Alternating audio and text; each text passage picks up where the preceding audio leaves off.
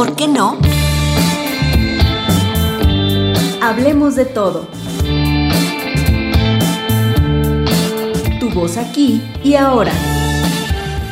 Bienvenidos una vez más a ¿Y por qué no? Esta semana en el México que nos duele hablaremos sobre competencia electoral, sobre la oposición y la forma en la que se hace política en tiempos de, de contingencia, lo que hace Andrés Manuel y sus estrategias para generar que la oposición sea aún más ineficiente y pues cerraremos con algunas reflexiones sobre la BOA. Acompáñenos en esta nueva aventura y por qué no.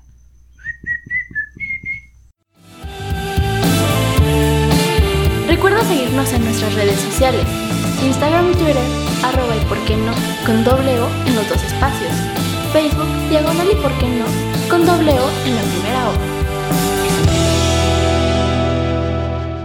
Muchas gracias por escucharnos una semana más. Es un gusto tenerte de nuevo con nosotros. Y queremos saber tu opinión sobre la oposición en México. ¿Existe? ¿No? Danos tus, tus comentarios.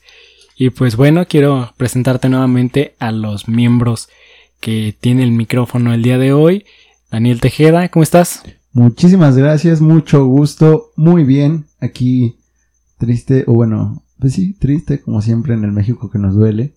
Pero pues feliz de estar compartiendo la mesa con tan distinguidos personajes. ¿Qué tal, Saúl? ¿Cómo estás? Muy bien, la verdad, este, muy contento de estar nuevamente con ustedes y con toda la gente que nos escucha. Este, sigo lamentando que Rubén aún no nos pueda acompañar, Siempre. pero pues todo bien de este lado. Excelente, esperemos que ya, para todos los que son fans de Rubén y que son mm, amantes de sus opiniones, esperemos que Rubén esté muy pronto con nosotros, estamos seguros de que está mejorándose, no queremos contarles todavía de qué porque eh, sabemos que él les va a contar muy extensamente sobre lo que ha vivido. Y pues su presentador de siempre en los controles Carmelo Reyes pues vamos a empezar a hablar sobre este importante tema en México que, que sencillamente para muchos podría decirse no tiene mucha importancia y pareciera que siempre ha sido una mecánica en la política mexicana de eh, jugar a ser oposición, jugar a que, pues, ¿cómo decirlo? A que un grupo siempre es el, el afectado o el que lucha por el país, cuando pues nada más parece un juego de ping pong, de echando las culpas y sin atacar los problemas de fondo. Pero quiero escucharlos a ustedes antes de, de decidir qué, qué, rumbo tiene la oposición en México. Oposición, yo no veo oposición y hace tiempo que, que pues bueno, desde que inició, ¿no? La, la gestión de, de Andrés Manuel, no he visto una oposición sólida. Este, ahí está nada más en, en los números que tanto les gustan. Solo son una cifra, pero no, creo que no abonan a- al crecimiento democrático del país. Veo un estancamiento. Pero ahorita lo analizamos, ahorita le entramos. Así de bote pronto puede decir que la sigo buscando desde hace algunos años. Bueno, ya casi dos. Y, y pues no me, me preocupa la verdad. Me siento que es un, siento que la situación ahorita es alarmante. Y más ahora que las, las circunstancias de, del país a las que nos enfrentamos por la contingencia y esta nueva manera de hacer política muy a distancia ha hecho que se dejen de preocupar por actuar eficientemente en la discusión y, y sumar al debate de los asuntos públicos y se han ido más de lado por la reelección de sus candidaturas, de, de sus puestos en, en el sistema legislativo, en el poder legislativo, pero pues bueno, este, y ahorita a ver cómo le entramos a esto que, que no veo, a ver si mientras lo encuentro para poder analizarlo. Sí, evidentemente, eh, tal vez eh, las personas que llevan un poquito más de tiempo escuchándonos eh, podrán saber que, que tal vez como chiste o pues como, como queja, aquí siempre pues hemos mencionado esta, esta invisibilidad de la, de la oposición, ¿no? Que realmente no, pues que no se promulga ante, cuando se tiene que promulgar y simplemente está haciendo ataques a cosas que no se, o sea, que no suman en lo absoluto para la democracia, para la vida democrática de México y que pues bueno, o sea, realmente tiene, o sea, tiene mucho que, deja mucho que desear porque para empezar, pues parece que nunca hubiesen sido oposición y pues te deja pensando en que tal vez realmente fue así. Y pues sí, justamente como, como menciona Saúl, no se puede analizar algo que no se ve, o sea, y, está muy cañón para, para ponerte a analizar algo que no, que podríamos decir que casi no existe. Creo que hoy en día podremos mencionarlo como un mito, el mito de la, de la oposición en México, ¿no? Híjole, en nuestro México mágico. Es que, bueno, no hay... Bueno, nada más para mencionar, es que después de tanto que habíamos dicho que México había logrado un crecimiento democrático y la consolidación de nuestras estructuras o, instituciones electorales y, y el, ¿cómo decirlo? Rebustecer nuestro aparato institucional y que, que, abona la democracia, o sea, ¿cómo es posible que de repente después de unas elecciones en donde arrasa un partido y, y pasa lo que todos sabíamos que iba a pasar, no tengas capacidad de, reacción como oposición, o sea, y, y, te limites a solamente esperar a ver qué dice el gobierno para actuar de manera reaccionaria, sin fundamento. Y pues la neta me preocupa pues que, que estemos en esta situación.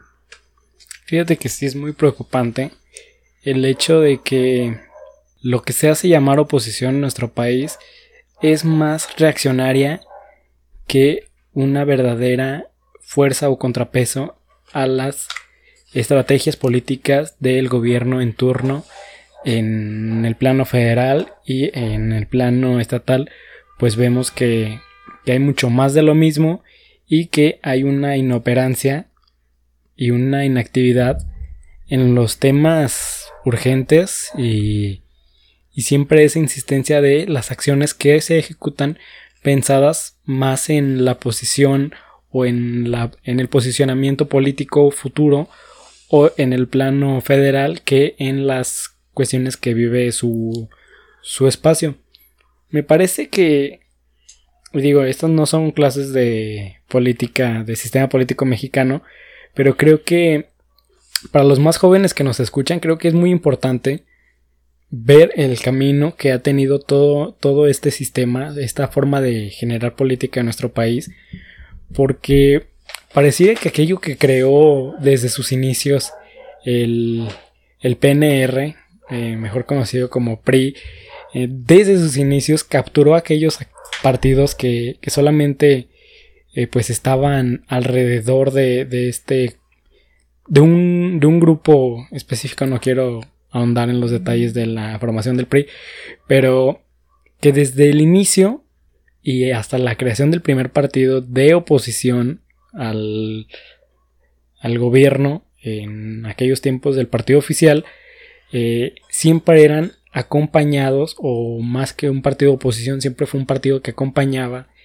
y actuaba con base en las acciones de lo que el mismo eh, gobierno en turno te permitía hacer y todas esas acciones siempre han sido encaminadas a eh, ganar posicionamiento pero no acciones contundentes que beneficien justamente lo que mencionan el desarrollo democrático del país. Sí, por supuesto, siempre estamos pensando en qué es lo que va a significar políticamente tal o cual acción eh, porque probablemente si les doy lo que necesitan a mis votantes, me va a dejar un poco más abajo.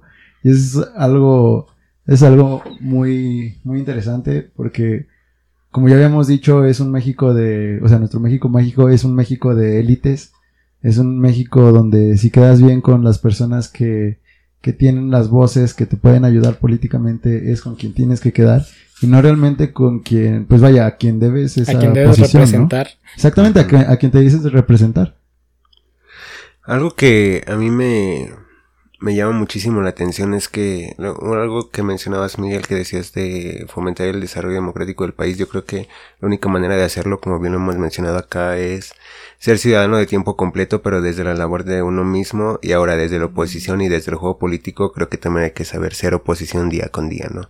Y no nada más cuando hay un tema importante o que los medios posicionen en la agenda pública eh, o está en los medios algo mediático como un aeropuerto, como un tren, o sea, cosas que quizás pueden ser temas de inversión, de dinero sin sentido o, o no con el sentido de peso significativo y social que, que debe, que tienen algunos otros temas y que no se discuten y que no, a la oposición no le interesa eso porque pues no, no les va a llevar los reflectores que, que esperan o y ese tipo de cosas, ¿no? Donde solamente lo que se está, está posicionado en, en la agenda de medios es lo que, de lo que se habla y otro tipo de situaciones que sí generan un, un cambio social o, o, que atentan quizás contra instituciones o, o, cosas de más relevancia, este, ahí no se meten, ahí sí que, que el partido oficial haga efectiva su mayoría y nosotros no abonamos al debate, ¿no? Sí, sí, sí. Y hay un punto que, que, que justo ahorita que mencionas esto me viene a la mente y que la, la participación ciudadana activa nos demuestra que pareciera hace muchísimo más, como lo mencionamos en el capítulo de los reporteros y las investigaciones periodísticas fuertes, pareciera que las acciones de activistas, de grupos ciudadanos organizados y demás tienen un mayor peso en las decisiones en oposición al gobierno que las mismas de los partidos que se dicen serlo. Hace unos días, como lo mencionas, eh, la oposición se quejaba más en los temas que estaban en la agenda y uno de ellos era el tema del tren Maya y tengo entendido recientemente hay una comunidad en la zona sur de México que logró defender la primera fase del proyecto del tren Maya y más allá de las ocurrencias y debates que genera la oposición que no van al tema de fondo ni al asunto importante. Creo que eso que mencionas de generar una visión activa de ciudadano es lo que nos queda y lo más fuerte que tenemos actualmente para buscar ese verdadero crecimiento demográfico. Es que es cierto, de, hecho la, la, oposición por ahí veía algunos análisis y en algunos otros espacios donde platicaban de esto, este, decían, no, no sé, actualmente ha pasado, o en los últimos meses, semanas, se ha dicho que se quiere atacar a, al Instituto Nacional Electoral, ¿no? Y, y lo que acaba de pasar con CONAPRED. Eh, eh, con CONAPRED, evidentemente, eh, pues lo, los primeros en defenderse eh, pues es la institución, ¿no? Eh, el INE y sale Lorenzo y, y así como oponiéndose a, a estos, a estas amenazas que, que pudiera haber desde, desde el poder hacia la, la consolidación de esta institución que vela por, por nuestro de, derecho a votar y ser votados y algo, algo de eso, ¿no? Nuestra, nuestra democracia institucionalizada y carísima, por cierto. Pero bueno, y también sucedió lo mismo con la CONAPRED, ¿no? Que de repente en una mañanera, pues sin conocimiento, dicen, pues a lo mejor hay que desaparecerlo, hay que unirlo a, a las facultades de, de, la Secretaría, de, Gobernación y dicen las personas que trabajan para CONAPRED, oye, pero pues espérate, ¿no? O sea, como que así porque si ya vamos a desaparecer. Entonces, son las instituciones las primeras, la primera oposición. Pero en el sentido, o sea, reaccionan cuando se ven, atacadas, así, afectadas ellas mismas. Y también es, como lo mencionabas, Miguel, la sociedad civil que participa o que ha ayudado a la consolidación de estas instituciones, quienes salen a defenderlas. Y los partidos y los representantes y toda esa gente que está ahí ocupando una curul y, y haciendo... Más preocupados por seguir con esos puestos en los curules, eh, negociando en la Cámara que en las, en las necesidades de, de aquellos que representan. Sí, por supuesto. Aparte también podemos encontrar en, en, diferentes, en diferentes ocasiones las veces que la supuesta oposición se pone la bandera de algún movimiento y, se, y dícese completamente histoísta de tal, de tal pues, de, vaya, de tal movimiento que se está gestando. Entonces, cuando se toma una decisión importante referente al sí, mismo, ya, ya no. pues no, o sea, ya no existe, ya no hay esa, Sí esa soy, bandera, sí ¿sabes? soy de, del movimiento X, pero en la foto, a la hora de tomar decisiones y Ya hacer no. acciones, ay, Ah, no, sí, claro. ahí ya no le O entro incluso porque- cuando se hace la votación, ya no voy a decir nada. Yo voy a estar acá atrás y mejor me espero a ver en qué puedo conseguir, ¿no? Y, y creo también que está un poco, o sea, está muy relacionado con este tema de la demonización de la política en México, ¿no? O sea, quien está dentro de un partido, quien está dentro de, o sea, no va a ser bueno, no está haciendo cosas chidas. Bueno, antes de, de este Mesías Salvador que, que está acá, ¿no? Pero lo que voy es este, este tema de, ay, estás en la política, es porque es para robar y no sé qué. Y muchas veces personas que realmente podrían estar haciendo algo, se vuelven personas que hacen algo, o sea, a través de la, de la sociedad civil, pero no son personas que deberían de estar teniendo, por ejemplo, cargos. ¿Por qué? Porque rehuyen al poder, porque no quieren estar dentro de la política, porque no quieren estar dentro de este mundo, de este, de este cabeza horrible del monstruo que es, o sea, del demonio que es la política en México, ¿no? Bueno, sí, la política se ha... No, no sé cómo decirlo, hay un estigma muy grande porque es un mal enorme, pero pues hay que estar conscientes que siempre vamos a estar inmersos en este juego, ¿no?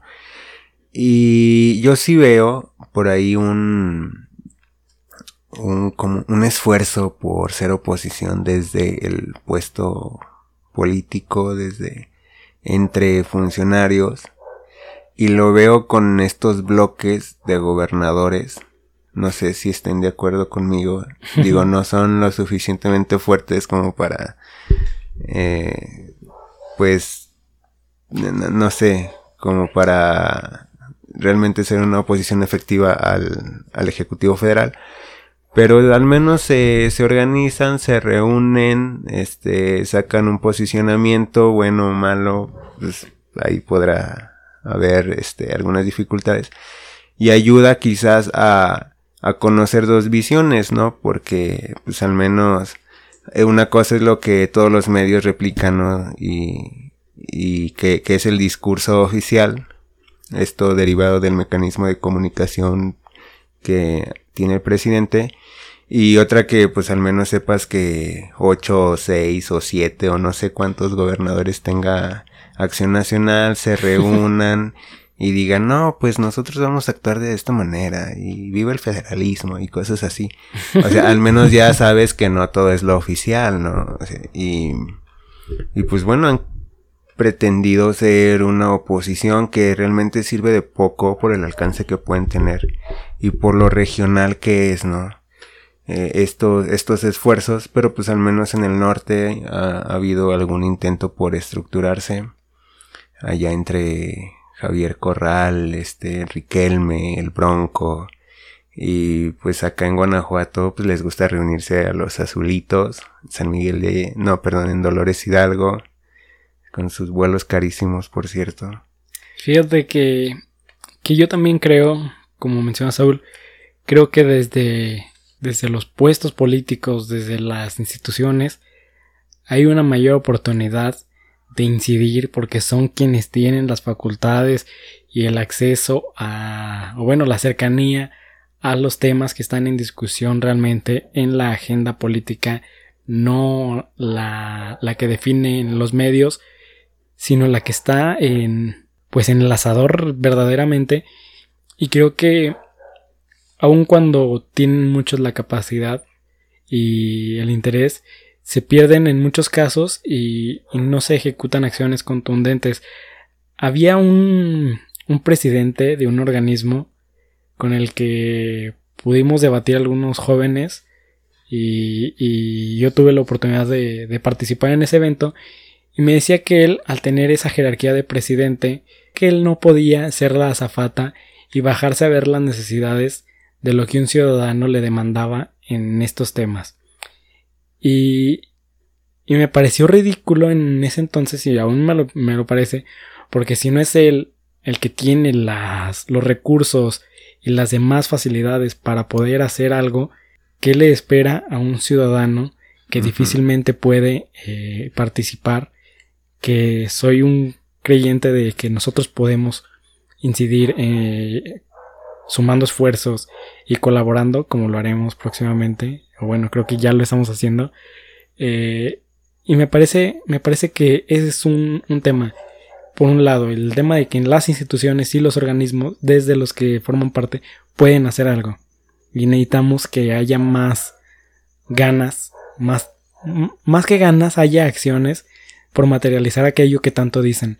Y el otro punto que, que mencionas sobre esta increíble oposición eh, panista es que si bien salen con un mensaje que, que muchos sectores de la población podrán decir, va, va, va, yo voy con ellos, esos señores están en contra de, de nuestro gobernador que se decía la salvación del país, pero nadie es la salvación del país, definitivamente.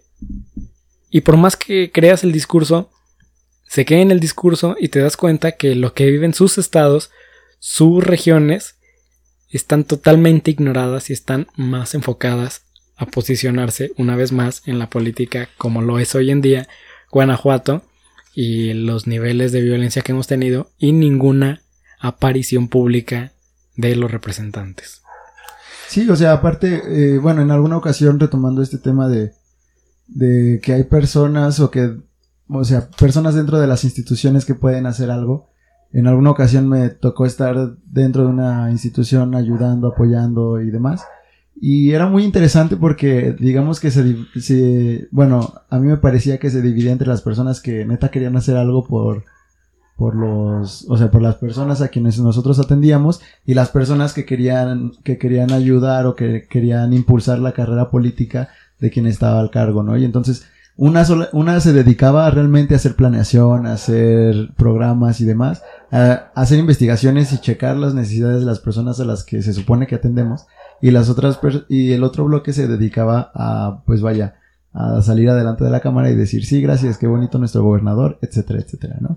O sea, simplemente estaban moviendo, como que se preocupaban solo en este tema de posicionamiento político, solamente de estar ahí. Y curiosamente, no sé, tiempo después de que no, de que no pude continuar con ellos, este tema se, o sea, varias, digamos que fácil la mitad de las personas que yo consideraba que sí estaban interesadas en ayudar a las personas a las que pretendíamos servir, pues fueron eh, corridas. Entonces, a mí me pareció algo muy interesante que no estuve ahí para verlo y en su momento. Pero, o sea, yo dije, me, son, me, me hizo ruido, pues yo dije, ah, ah, caray, o sea, entonces que, o sea, aquí estamos nada más para, para mover hilitos políticos y para llegar. Y entonces, ¿para qué se supone que se creó esta secretaría? ¿Para qué se supone que se tiene un presupuesto? ¿Y para qué, o sea, para qué están estas instituciones políticas, pues? No, y eso que se operaba desde una institución, porque tal parece que ahora la oposición solamente cree que una oposición efectiva es a través de notas periodísticas en los medios que ya tiene comprados, ¿no?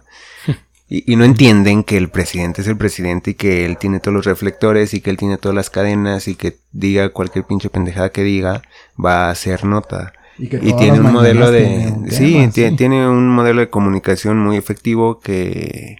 Hasta que, que, lo graben hablando por teléfono y diciendo sí, sí, ah, ok, ese es el reporte, sí, sí, sí, o sea, eso ya les da muchísimo de qué hablar y la oposición acá desde los esfuerzos regionales por, o al menos desde nuestro estado que vivimos en, en el maravilloso panismo, eh, pues lo hace a través de, de los medios de comunicación locales, ¿no? Con las notas en primeras planas, donde eh, critican al presidente o que no están de acuerdo o diciendo que la estrategia local es mucho mejor para enfrentar X problema.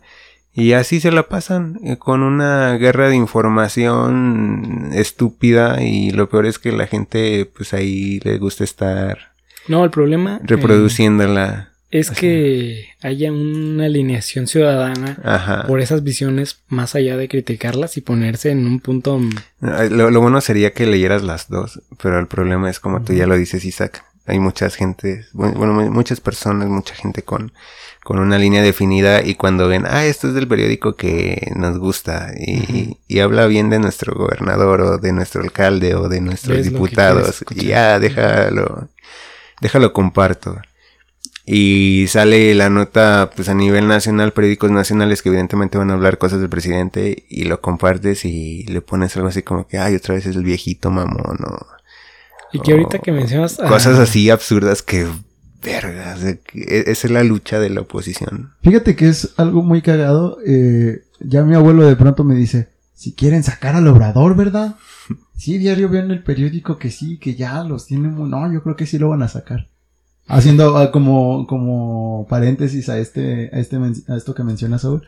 Justamente, o sea, creo que ahí se refleja, o sea, mi abuelo que compra el mismo periódico todas las mañanas, ya, ya compró. Ya, ya vio que es posible que, que Andrés Manuel se vaya, ¿no? Hay una ilusión de... Sí, porque lo único que consume pues es lo que les digo. Cosas de medios comprados regionales o muy locales. Que digo, la invitación está en, como siempre lo decimos, abrir esta visión que tenemos de, del México, porque lo que tú vives no es lo mismo que todos viven. Y, y algo que mencionas, esta cuestión de Andrés Manuel. Hay un analista político que les recomiendo sigan en las cuestiones de análisis eh, en materia de estrategias políticas. Se llama Fernando Deborak. Eh, y tiene algo muy, muy importante que me parece eh, enriquecedor para todos.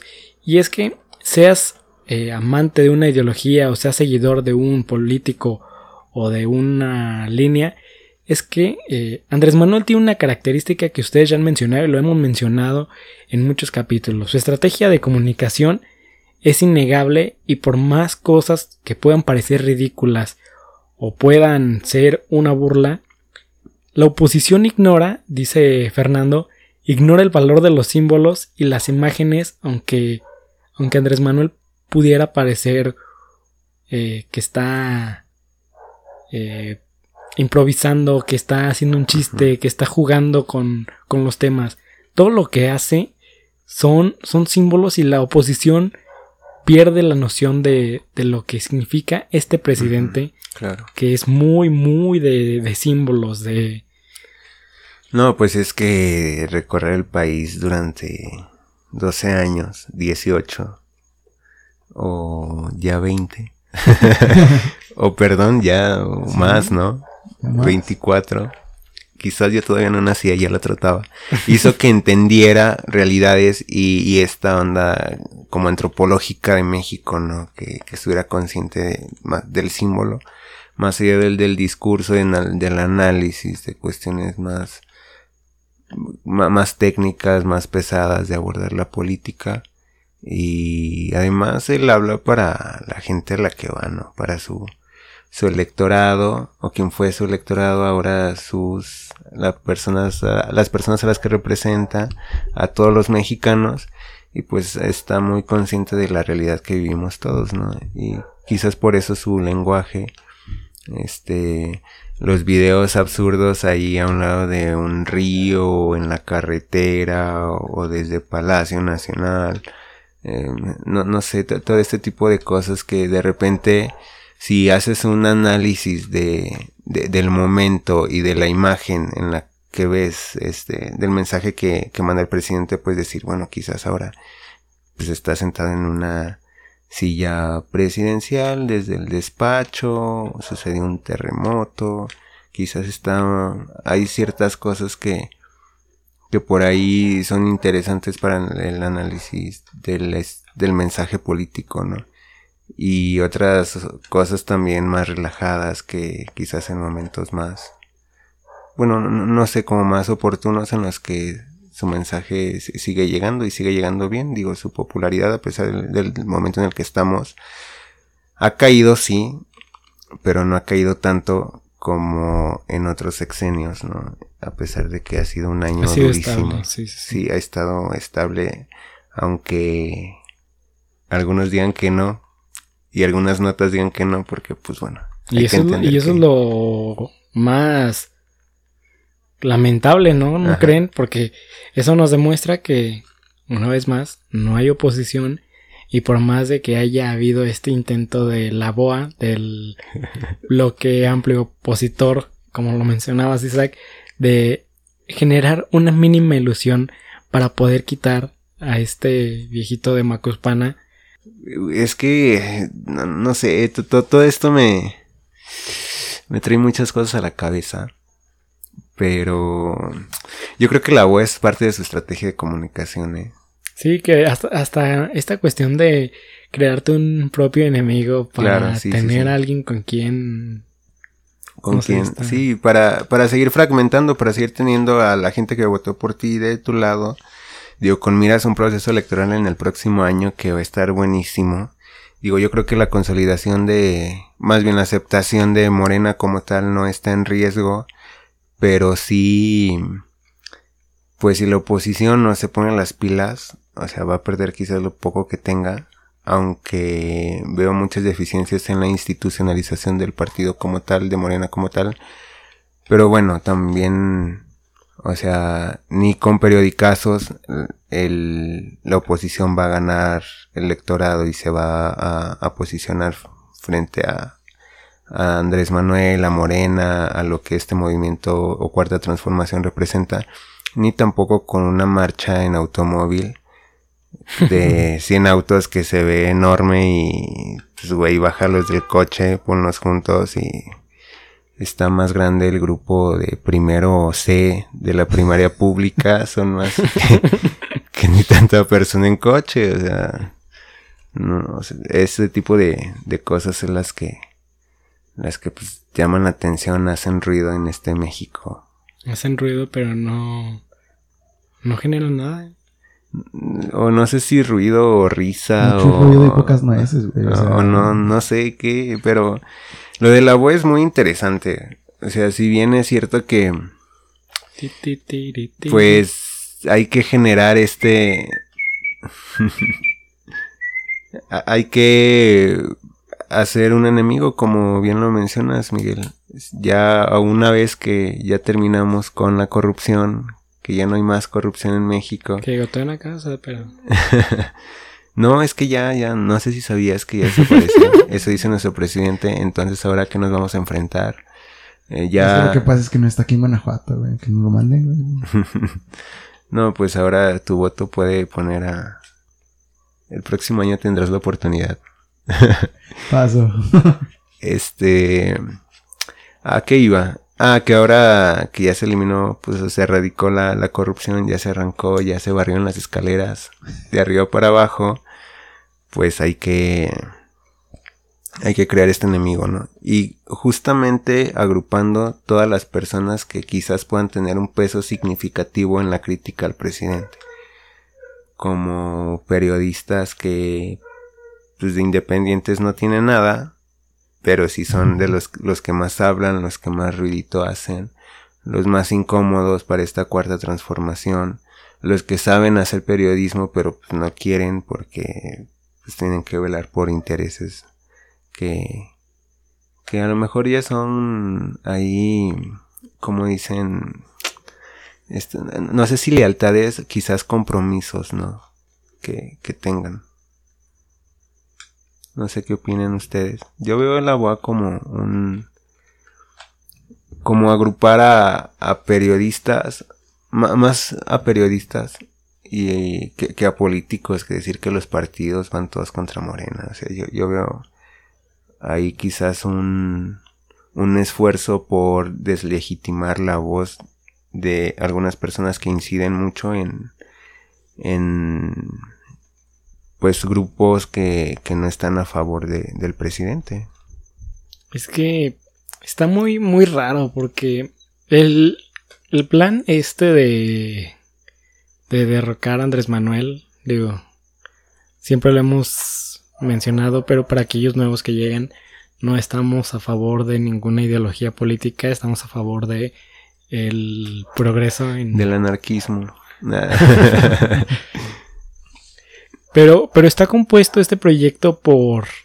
No, como mencionas aún, no directamente o únicamente por figuras públicas o políticos, sino por empresarios, actores, influencers, que más que tener un análisis de la realidad mexicana, tienen una fuerte insistencia por llamar la atención de una forma y eh, la otra, eh, más que derrocar a Morena, eh, tener este juego de, de roces que siempre ha generado y que siempre se ha visto en la política de circo, de circo, maroma y teatro, y que, que no genera nada. Como hoy en día tenemos la, o bueno, tenemos en la agenda o en, en los temas de boca de todos, las ocurrencias o las críticas que se le hacen a este comunicador eh, Chumel Torres, más allá de las decisiones que, como mencionabas, de las direcciones dentro del Instituto Nacional Electoral. Hay un montón de temas que son de mucho más relevancia que las cosas que se tomen indirectamente eh, para dañar o, o, llamar la atención en, en otros puntos. Claro, sí, esto es y luego me, me preocupa cómo de, de algo tan, la neta, sin sentido, tan simple, lo, lo hacen como algo súper enorme, ¿no? O sea, pensar en que pues, se canceló esto de la participación o el foro en el que iba a estar Chumel Torres en Conapred o, o este foro por la no discriminación cuando lo invitan y sale la señora primera dama Beatriz y dice, oigan, ¿cómo es que, cómo es posible que lo invitan? O un tweet y ya se cae el evento y luego, luego, no, la censura, no, esto. Para que se den cuenta de lo reaccionario que es la oposición y que pues, realmente lo único que hizo Beatriz es em, evidenciar que el discurso que tiene Chumel o su manera de opinar o así, pues realmente está generando violencia. Y en algún momento, este, ofendió a, al hijo del presidente, le pidió una disculpa, no pidió Beatriz que Chumel se disculpara y este irreverente pues dijo que no lo iba a hacer, entonces pues ya ahí quedó de parte de Beatriz y luego, luego, ¿no? Los medios de comunicación, hacer circo, maroma, que tanto le gusta a los mexicanos, porque pues sin eso no, parece que no hay política, ¿no? Pues es que no hay otra cosa. Imagínate. es lo que se puede hacer y es lo que se hace. O sea, se reacciona, se habla en términos de, o sea, y no, o sea, no se habla de algo original, sino lo que tú puedes agarrar es lo que se agarra porque no hay más nada. Pero, o sea, la neta, en primera Chumel es algo que no debería estar yo creo que no, no, debería de tener un espacio como tal. O sea, no, estoy en, corta, en contra de su libertad de expresión. Él, él creó su espacio. de la libertad de expresión también es un tema. ¿eh? Eh, sí, no, o sea. Que, que le hayan dado tanta importancia, pero. Él. E, espacios para reproducir violencia como él la reproduce. Y luego en un México tan diverso, tan fragmentado, tan clasista, tan de techos de cristal y, un chingo de cosas que que por la neta son parte de la realidad violencia violenta estructural en México y tenerlo ahí aplaudirle y todavía invitarlo a espacios que van en contra de la discriminación creo que es eh, absurdo contradictorio exactamente es este, absurdo porque si ya conocías lo que él realizaba ¿por qué lo invitabas? y cómo se fue construyendo todo este problema. Ajá. Cuando desde un principio, ¿sabes? No, no tenía razón de ser Chumel en Conapred. O sea, güey, que, Sí, o sea, Conapred tenía un, un espacio o una oportunidad y de hecho estuve escuchando eh, a varias personas que decían es que es un muy buen espacio, es una muy buena oportunidad, pero le están desperdiciando. O sea, ¿por qué no llevar a personas que realmente están teniendo, que, que están tratando con los temas que tienen la cercanía, pero no, o sea, como siempre en este México de, de élites llevamos a las personas que tienen los... No de élites. No, es que es gente que quizás incompetente o, o que no. Es que, ¿qué se esperaba?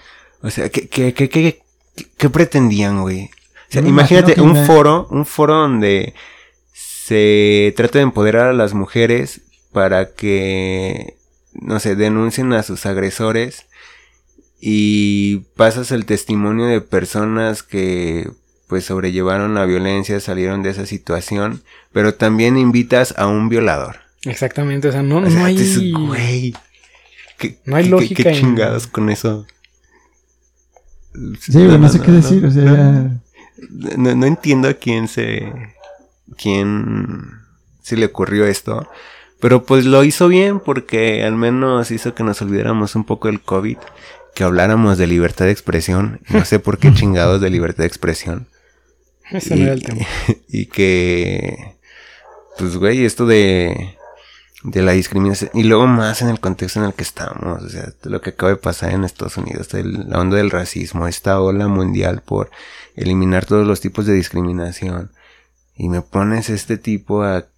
No, no, no, no, no, no, no, no encuentro... Digo, hasta eh, parece orquestado. Digo, no, no, no quiero eh, traer eh, eh, temas conspira- conspirativos locos, pero no tiene sentido, no, no tiene razón de... O sea, ni...